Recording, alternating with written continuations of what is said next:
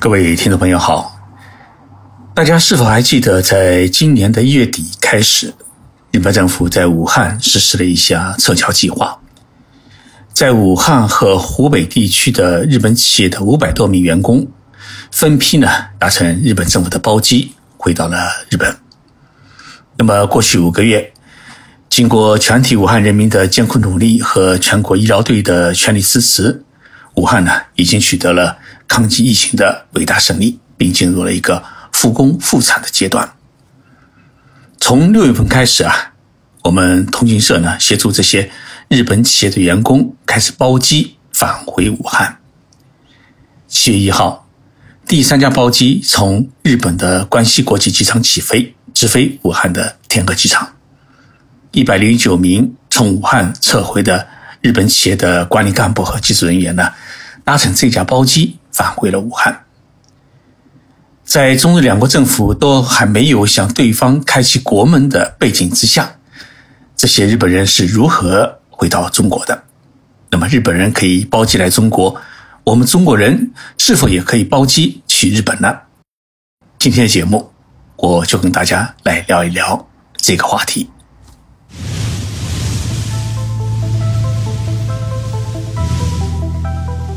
任你波涛汹涌，我自静静到来。静说日本，冷静才能说出真相。我是徐宁波，在东京给各位讲述日本故事。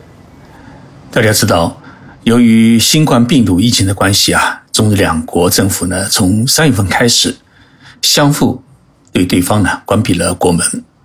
但是，中国疫情已经基本平息，复工复产。尽快恢复经济成了我们的头等大事。而在武汉和湖北地区，有着本田、日产等日本著名的汽车制造工厂和一大批配套的零部件的生产企业。大批日本人、企业管理干部和技术人员，如果不返回武汉和湖北的话呢，势必影响复工复产。所以，在复工复产的名义之下。中方给日本企业的管理干部和技术人员呢开了一个口子，那就是邀请他们回来复工复产。我们呢把这种签证称其为是邀请签证。这种邀请签证的具体的操作程序啊，应该是这样的，大家呢了解一下。首先是在华的日企业向当地政府呢。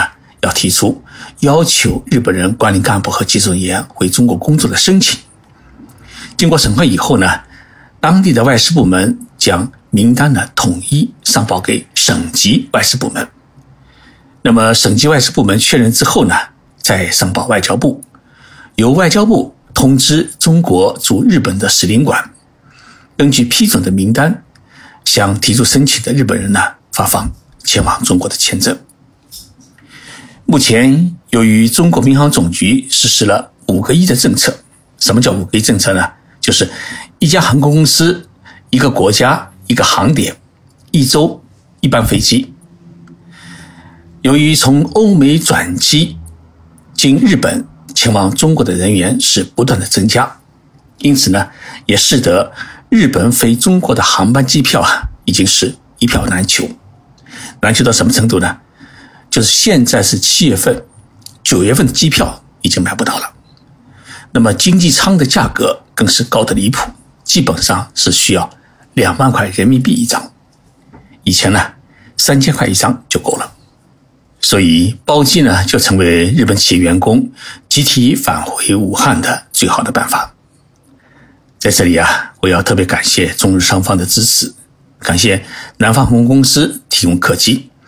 使得第三次的包机工作呢圆满完成，为中国的复工复产、恢复经济呢，哎是添砖加瓦的一番。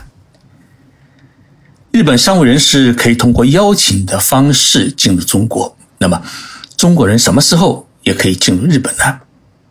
这个问题啊，也一直是我们的听众朋友问的最多的一个问题。那么我先来说一说。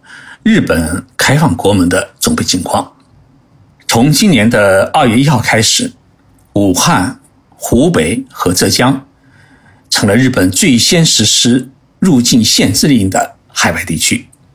后来呢，随着疫情的扩大，从四月三号开始，日本禁止包括全中国人在内的七十三个国家和地区的外国人入境。目前呢，在日本的入境限制的黑名单上面啊，它的国家和地区已经增加到一百十一个。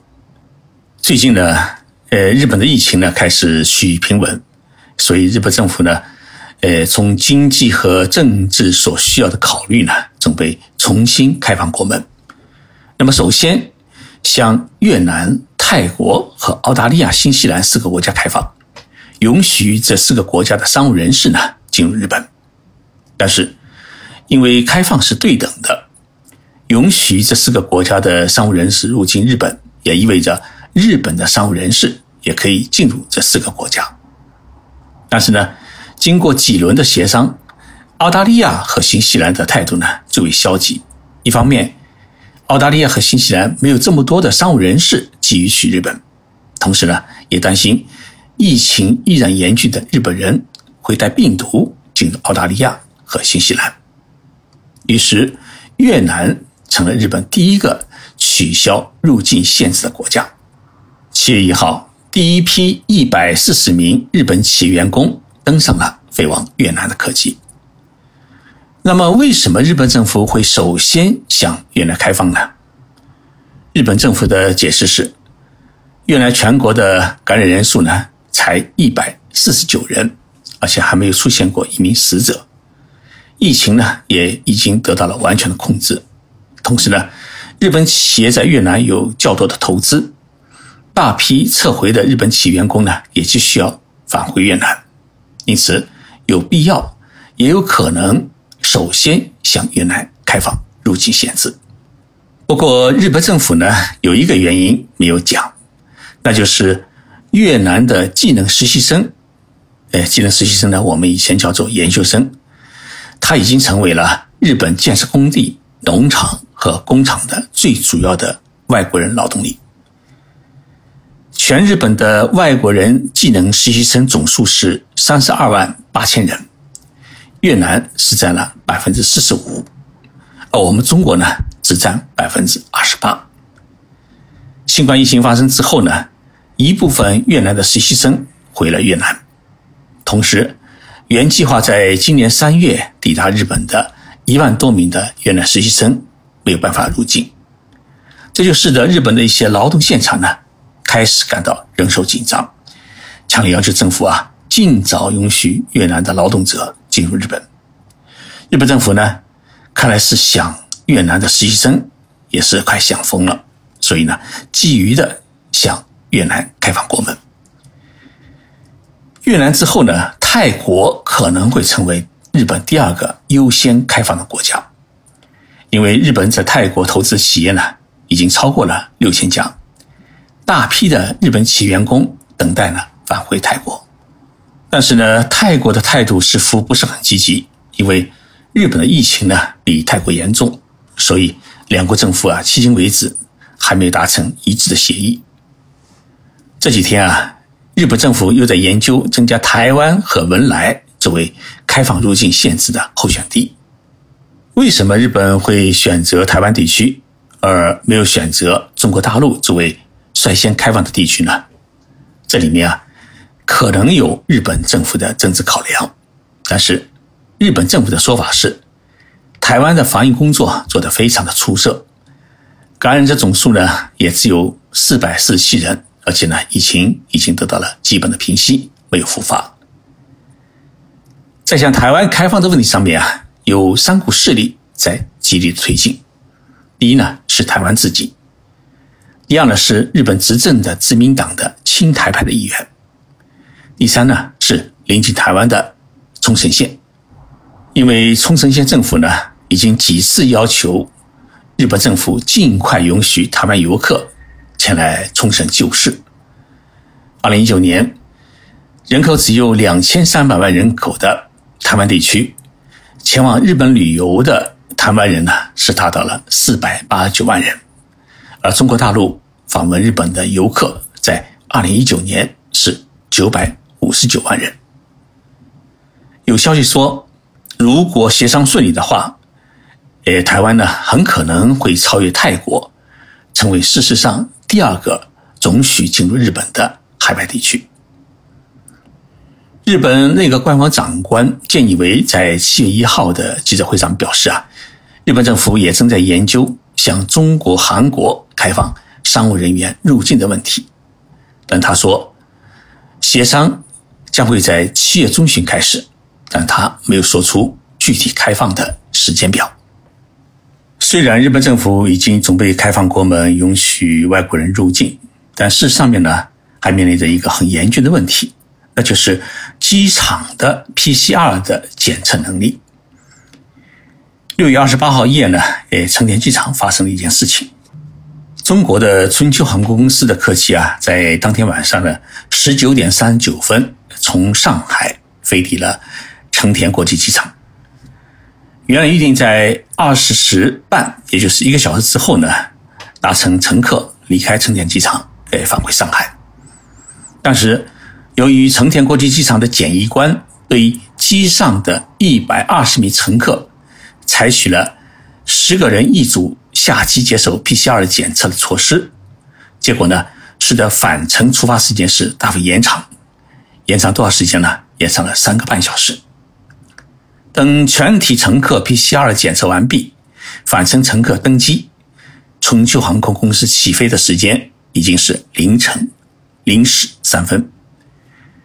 而成田国际机场呢，呃，与当地政府有一个约定，为了防止晚上的噪音影响机场周边居民的休息，在凌晨零时至早晨六时是禁止飞机起降的。所以，春秋航空公司。是被迫呃破了个例。成田国际机场检疫官呢共有七十名。二十八号这一天啊，飞抵成田国际机场的乘客是疫情扩大以来的最多，为一千一百三十七人。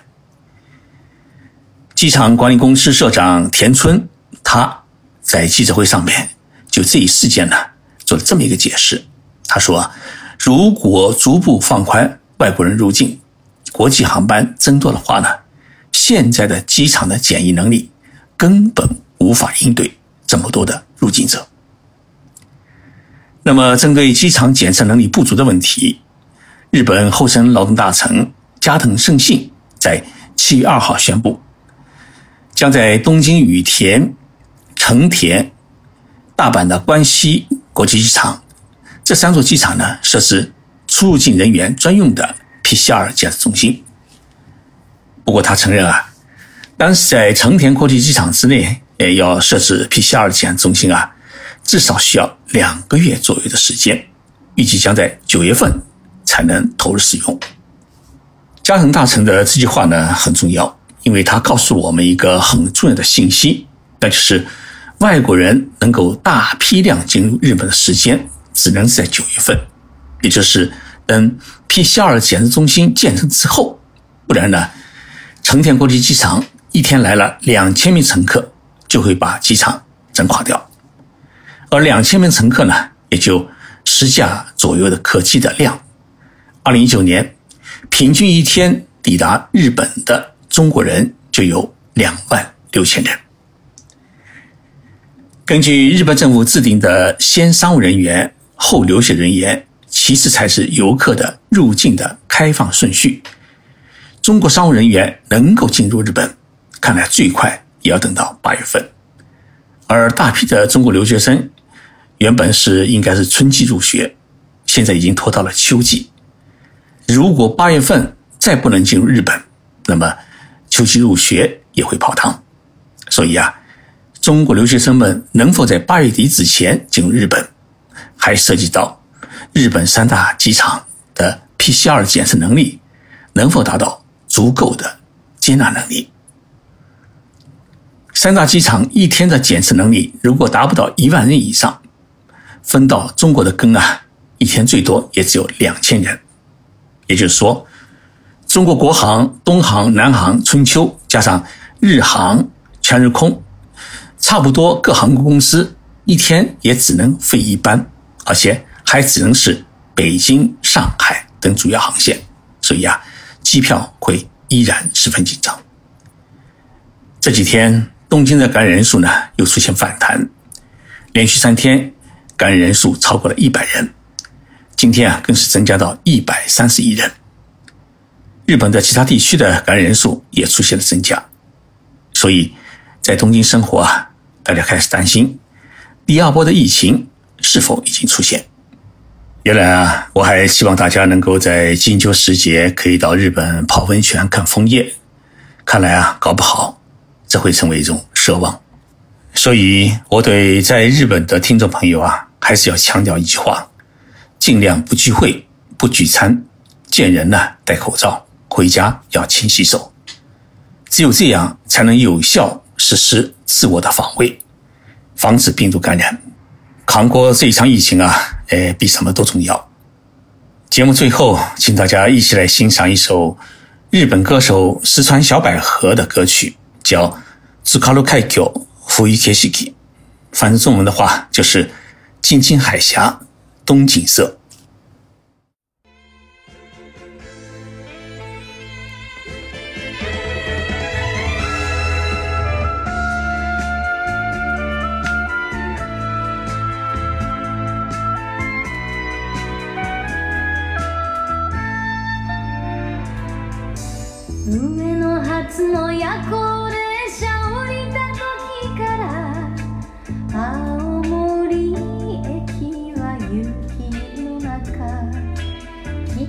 帰る人の